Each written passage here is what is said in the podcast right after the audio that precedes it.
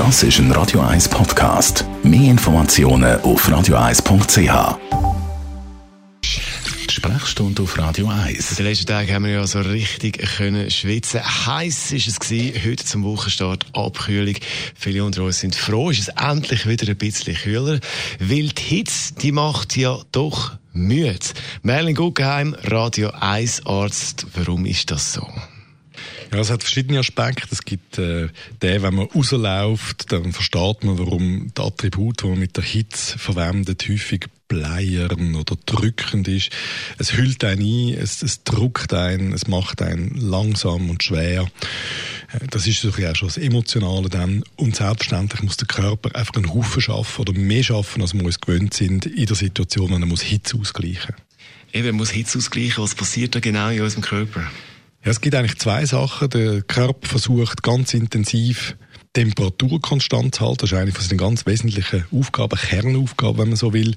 Und äh, deswegen tut er schwitzen, unter anderem auch. Und Schwitzen ist nicht einfach so passiert, das ist etwas, was Energie braucht. Oder man muss können schwitzen, das ist eine aktive Leistung. Und das Zweite ist, dass wenn man muss schwitzen, dann bedeutet das, dass die Körperperipherie, also Arm, Bein, Haut oberflächlich überall fest durchblutet wird.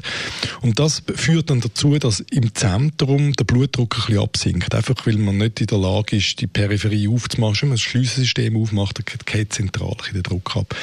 Und das, das macht ein bisschen Mühe. Das nimmt einem ein bisschen Fuß, wenn man einfach nicht den normalen Betriebsdruck hat, den man sich sonst so ein bisschen gewöhnt ist. Jetzt kann man sagen, okay, einfach nicht an die Sonne, dann ist man weniger müde. Wenn man es trotzdem macht, was würde helfen, dass der Körper da besser zu Schlag kommt?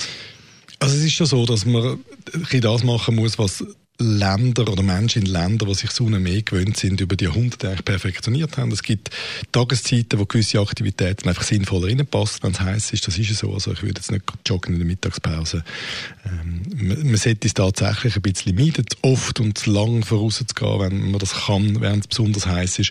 Und wenn man es muss machen, dann muss man sich einfach vernünftig vorbereiten, genug trinken, weite, lockere Kleidung und einfach halt mit dem umgehen. Das ist so. Es gibt keine.